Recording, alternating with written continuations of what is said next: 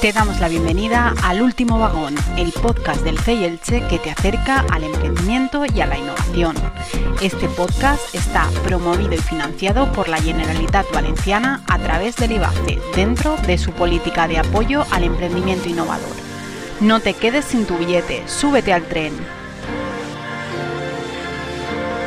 Hola a todos y todas. Como habréis observado, mi voz no es la de mi compañera Adriana Bueno. Soy José Miguel Rodríguez de CI y presentaré el último vagón de ahora en adelante. Recojo el testigo de Triana que ha hecho un trabajo fantástico desde que este programa comenzó y os doy un billete en primera clase para conocer más sobre emprendimiento e innovación. Hoy, en nuestro primer episodio de 2024, se sube a nuestro tren Raquel Dabó, coach ejecutivo de alta dirección, experta en liderazgo, transformación de organizaciones y desarrollo de talento. Raquel, bienvenida.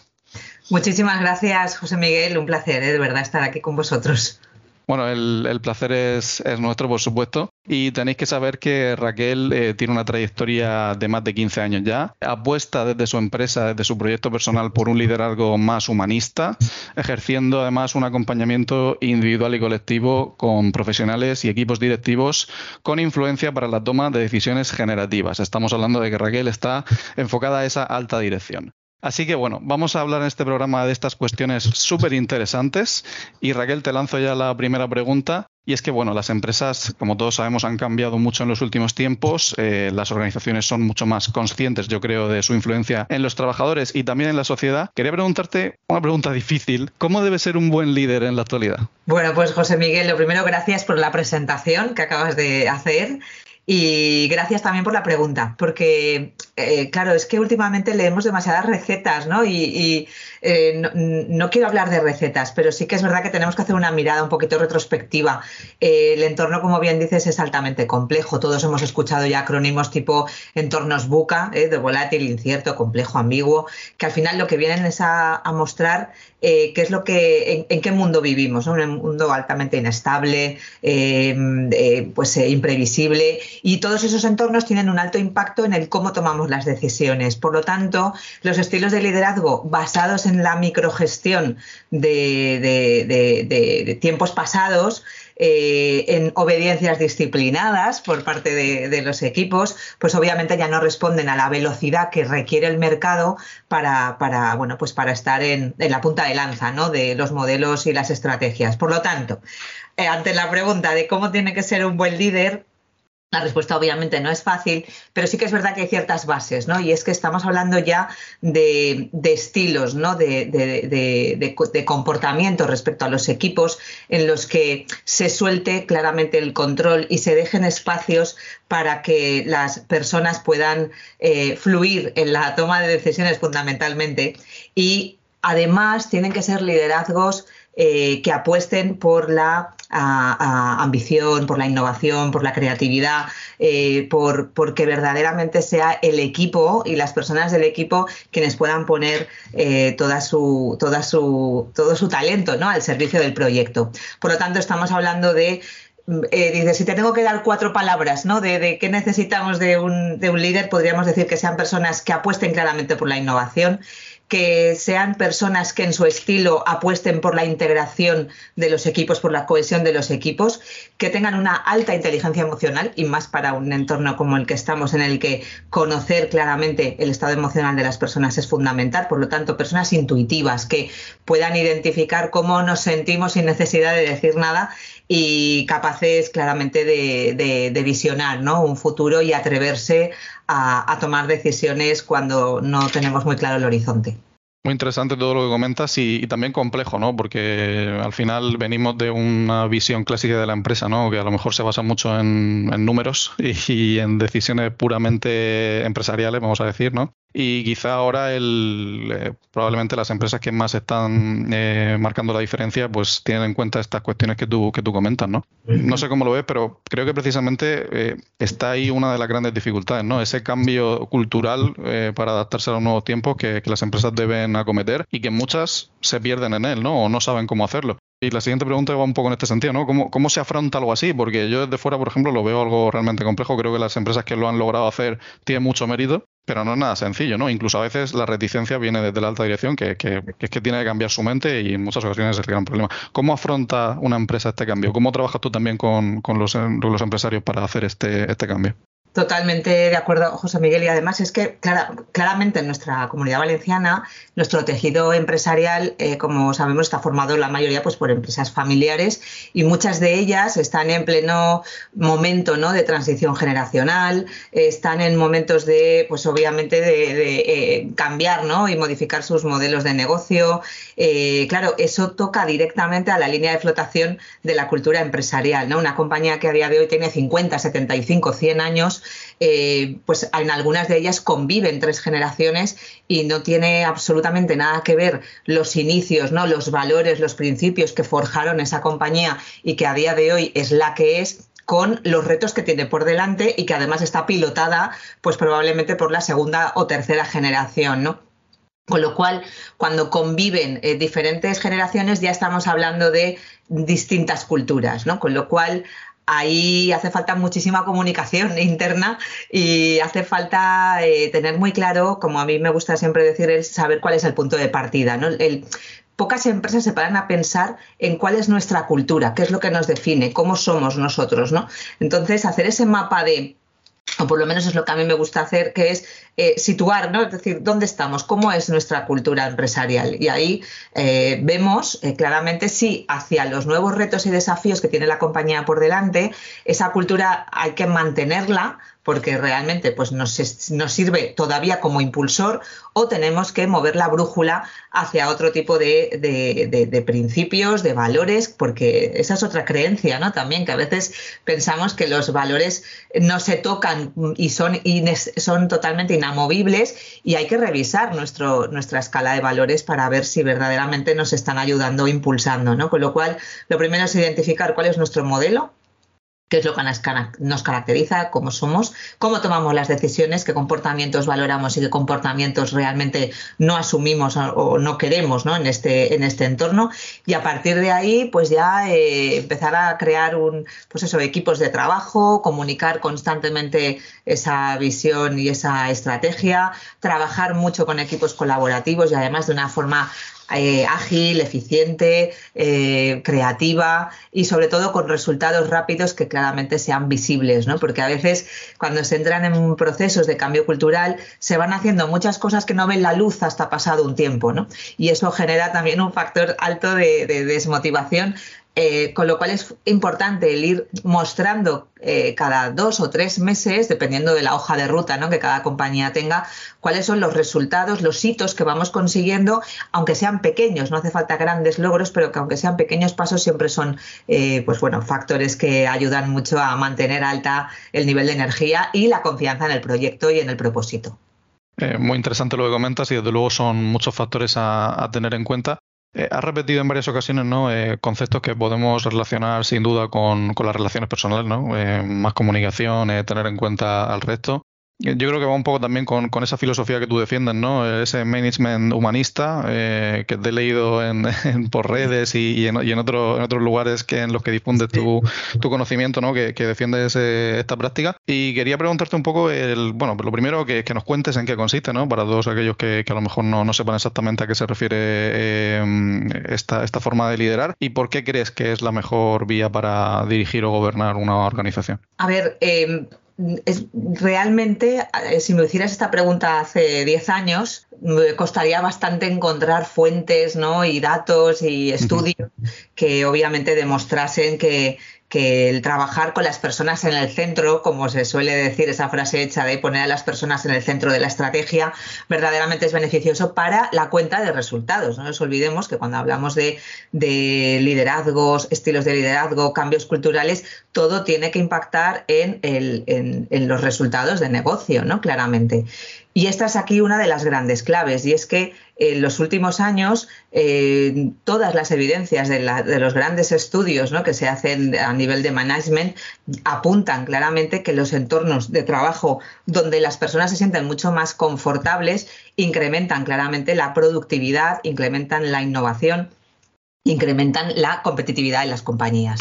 Por lo tanto, cuando hablamos de management humanista, de lo que estamos hablando es de que los, líderes, los CEOs, las presidencias de las compañías, el consejo de administración, en los últimos años los consejos de administración tienen encima de la mesa debates sobre talento y eso es algo eh, que hace años no quedaba a nivel de comité de dirección. ¿no? Cuando ya en un consejo de administración, en la gobernanza empresarial, estos temas están encima de la mesa es porque claramente son estratégicos. Por lo tanto, eh, cuando hablamos de management humanista es eh, primero ese estilo de liderazgo mucho más centrado en las personas y en la fluidez de los, equipos, pero sobre todo es en la la forma de elevar esa competitividad de las compañías porque el propósito de la compañía está en el centro de las decisiones. Tenía por aquí anotado un, dato y es que esto es un dato eh, de Estados Unidos, ¿eh? no sé si es, eh, y hablaba de que entre el 79 y el año 2020 la productividad se incrementó en Estados Unidos en un 61% y, y está, es, a nivel de compromiso, de engagement, es uno de los, bueno, pues de los países que es el 20%, ¿no? Del, el compromiso está en el 20%. En España, esto es otro dato que se ha utilizado mucho, y es que el compromiso de las personas eh, es el 11% en la Unión Europea y en España es solo el 6%, ¿vale? Con lo cual tenemos mucha gente activamente desenganchada o poco motivada y hay otro dato que también tenía por aquí, que era que la falta de compromiso supone 7,8 billones de dólares en el mundo. Eh, claro, por lo tanto, las mejores empresas eh, en compromiso son cuatro veces más rentables que, sus competidores.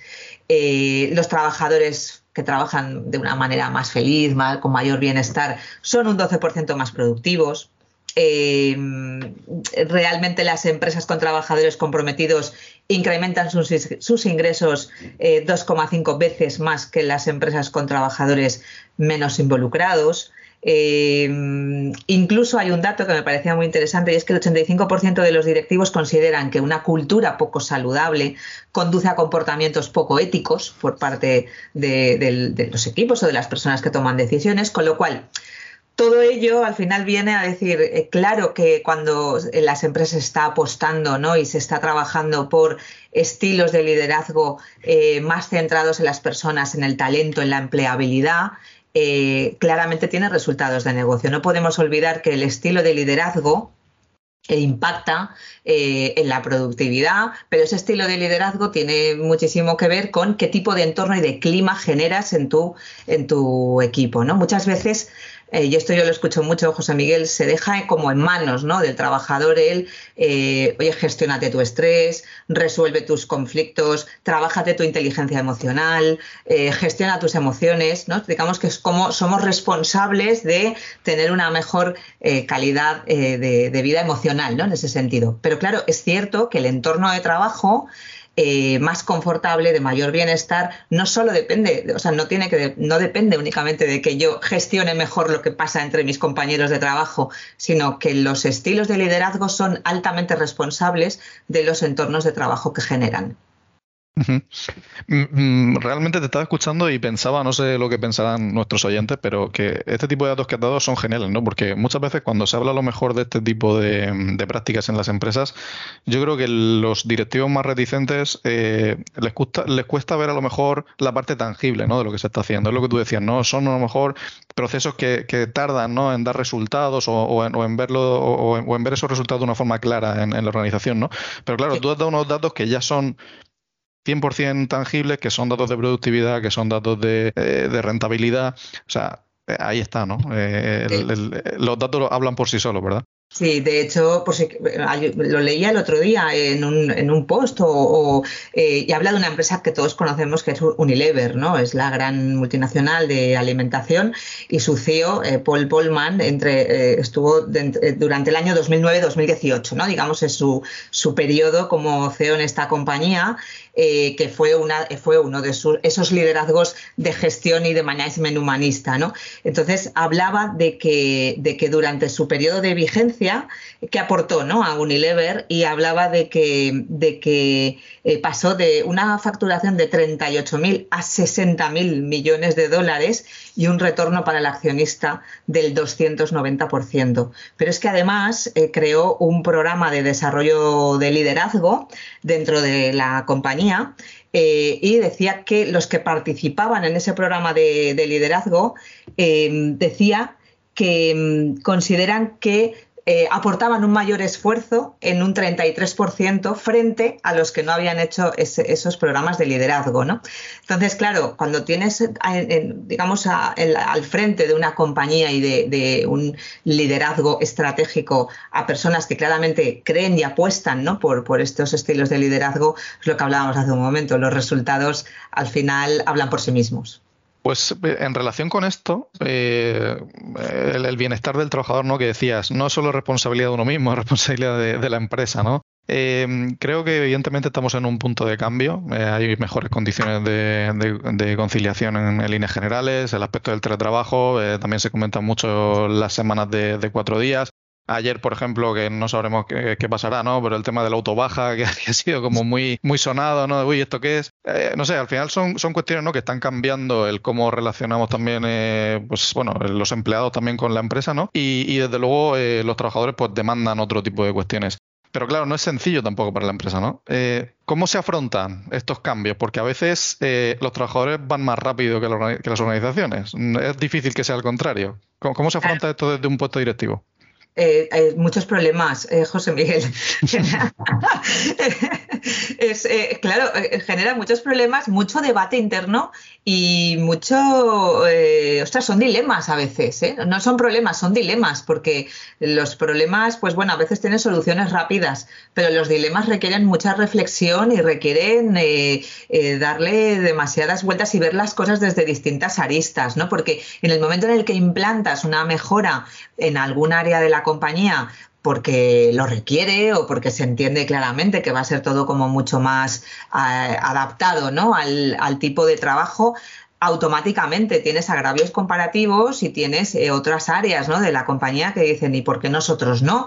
Y, claro, normalmente las empresas lo que tratan siempre, y más en empresas familiares, es aplacar los conflictos, ¿no? Es como que hay una paz social lo más estable posible y a veces este tipo de temas son muy controvertidos precisamente por eso, ¿no? Porque suelen levantar bastante inquietud, ¿no? Por parte de, de los equipos. Con lo cual es uno de los, de los temas candentes y es verdad que desde la pandemia pues eh, bueno, pues obviamente hay empresas que eh, bueno, cambiaron su visión y, evolucionaron, como dices, casi por delante ¿no? de, lo que los, equipos solicitaban.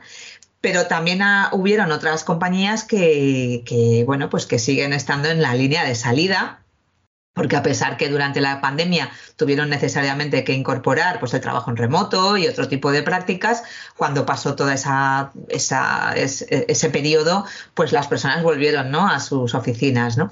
También influyen, también muchas veces los argumentos que te dicen son, bueno, pero si la banca eh, al final todo el mundo volvió a trabajar a la oficina, oye, pero si las grandes empresas tecnológicas al final muchos están dando marcha atrás, ¿no? Porque yo siempre pienso que esto no son una cuestión de blancos y negros, ¿no? No es una cuestión de extremos, es una cuestión de ver qué es lo más adaptado y lo más adecuado para cada compañía, para su modelo de negocio, para sus clientes, para, el bienestar de sus equipos y ir viendo lo que va a ser necesario en cada momento, ¿no? Dices, bueno, tiene sentido, como el otro día en una, en una, también una nota de prensa leía, tiene sentido que una persona vaya a trabajar a su empresa que está a una manzana de su casa para sentarse delante del mismo ordenador que se puede sentar en su casa.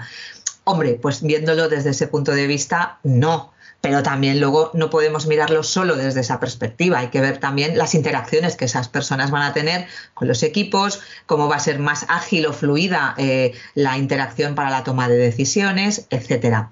Todo esto que, con, todo esto que te quiero decir, que obviamente son temas muy controvertidos y hay que verlos eh, a medida de cada compañía, de cada equipo y de cada mm, eh, pues modelo de negocio y también que piden los clientes, porque muchas veces miramos solo hacia adentro y qué es lo que nos está pasando hacia adentro y qué es lo que los equipos piden, pero qué pide el mercado, qué piden los clientes, qué, qué tipo de servicio necesitamos para, para estar en la vanguardia o seguir siendo competitivos y eso es lo que va a hacer que se vaya un pasito por delante, ¿no? Siempre del cliente para aportarle soluciones y seguir aportando valor.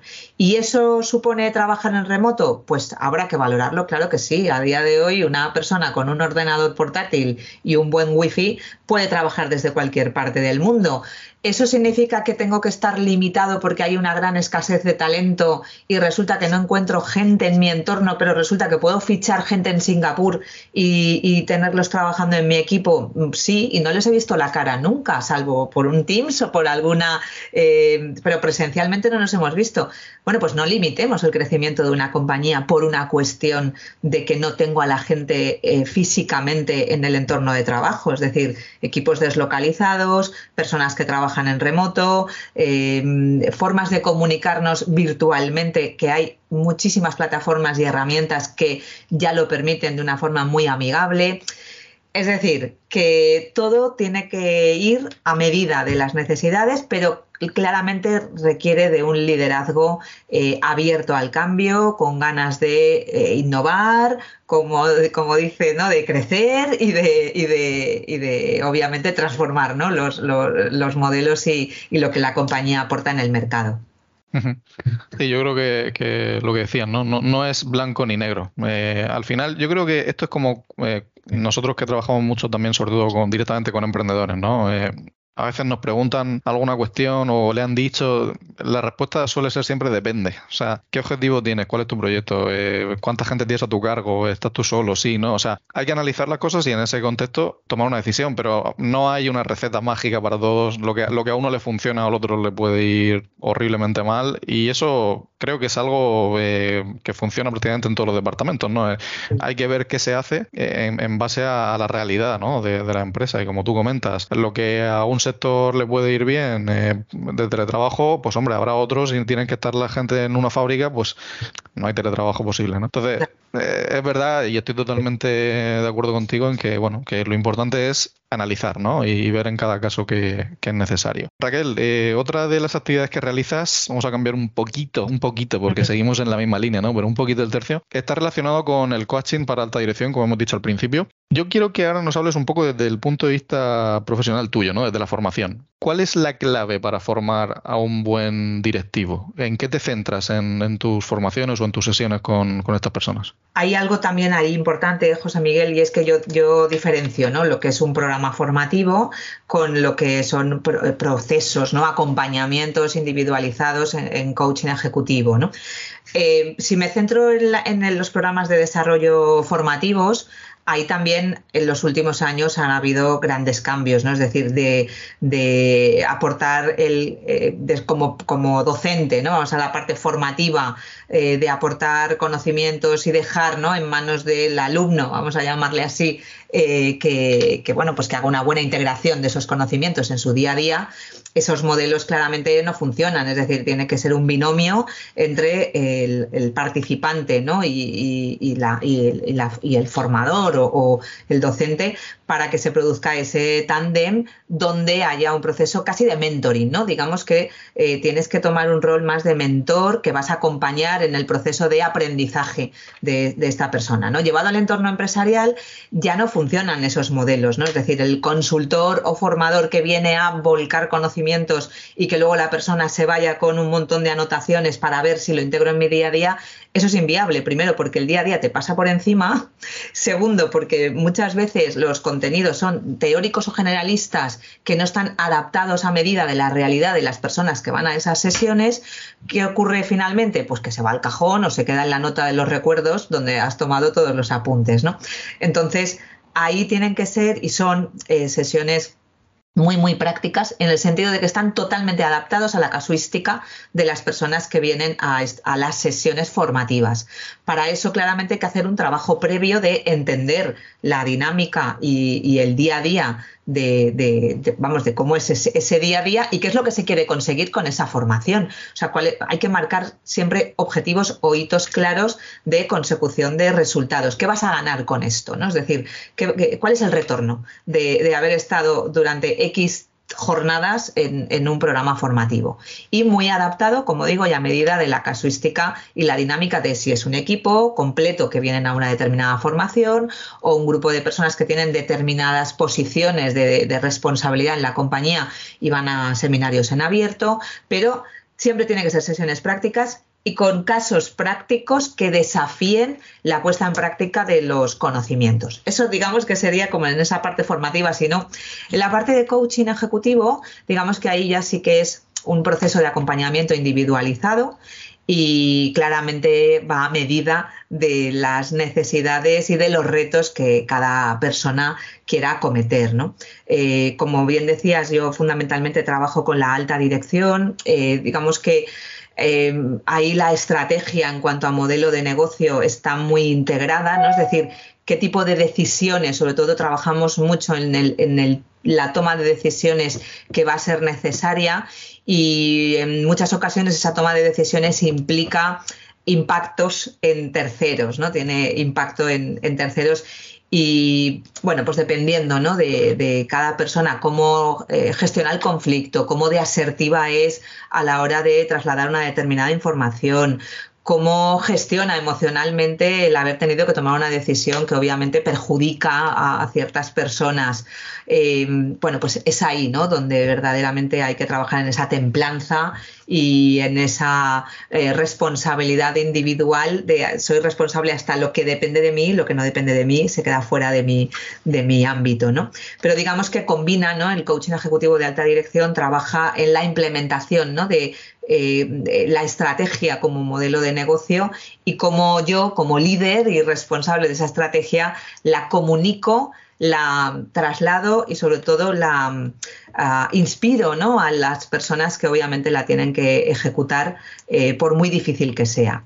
Eh, con lo cual es un proceso de andar el camino, eh, José Miguel, yo te diría, ¿no? Digamos que la parte inicial está muy clara en el sentido de queremos llegar allí, ¿no? Y vale, pero ahora, mm, ¿cómo lo hacemos? Y ahí el coach cobra ese papel tan importante de, acompañar en todo ese proceso porque en el camino hay momentos de mucha caída, ¿no? Y cuando digo caída de dejar de, de, ostras, desconfianza a veces, ¿no? De lo estoy haciendo bien, voy por el buen camino, me ha pasado esto que hace que se me venga abajo todo, muchas cosas que tenía pensadas y bueno, pues tu figura realmente está ahí para hacer las preguntas adecuadas y, las reflexiones profundas que muchas de estas situaciones y decisiones requieren. Que eso es otro de los puntos importantes. A veces eh, la figura del coach obliga a tener espacios de reflexión, que el día a día es como una dinámica, una vorágine, pero cuando trabajas eh, con un coach tienes espacios pautados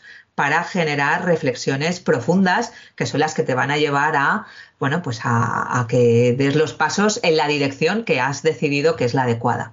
Mm. Entonces, esa es otra de las grandes ventajas, ¿no? El pararnos a pensar. Mm, mm, supongo que te pasará mucho, pero eh, a, mí, como, como mentor también de, proyectos de emprendimiento, lo que me sucede en muchas ocasiones es que a veces eh, los emprendedores, que también pasa con a veces con los altos directivos, tienen esa visión de túnel, ¿no? Que están viendo únicamente a lo mejor lo que ellos consideran y de repente a mí siempre me llama la atención que hay veces que haces una pregunta, una pregunta, que a veces incluso es simple.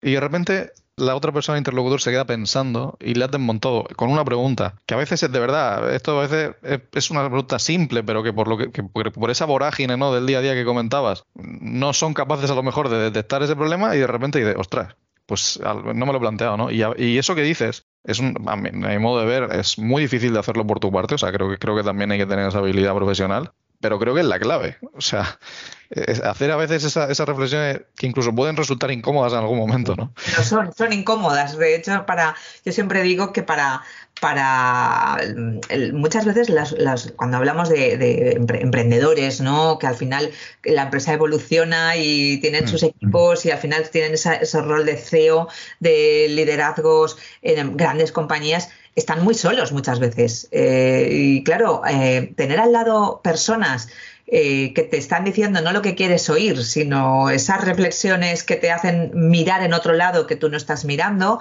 pues resulta incómodo, pero realmente estamos para eso, para generar esa incomodidad que te va a llevar a dar el siguiente paso, ¿no? Para, para que me digan lo que quiero oír, pues no, no necesito, es decir, ya tengo muchos, ya tengo mucha gente alrededor que me dice lo que quiero oír, ¿no? Entonces es muy bueno tener el elemento incómodo cerca.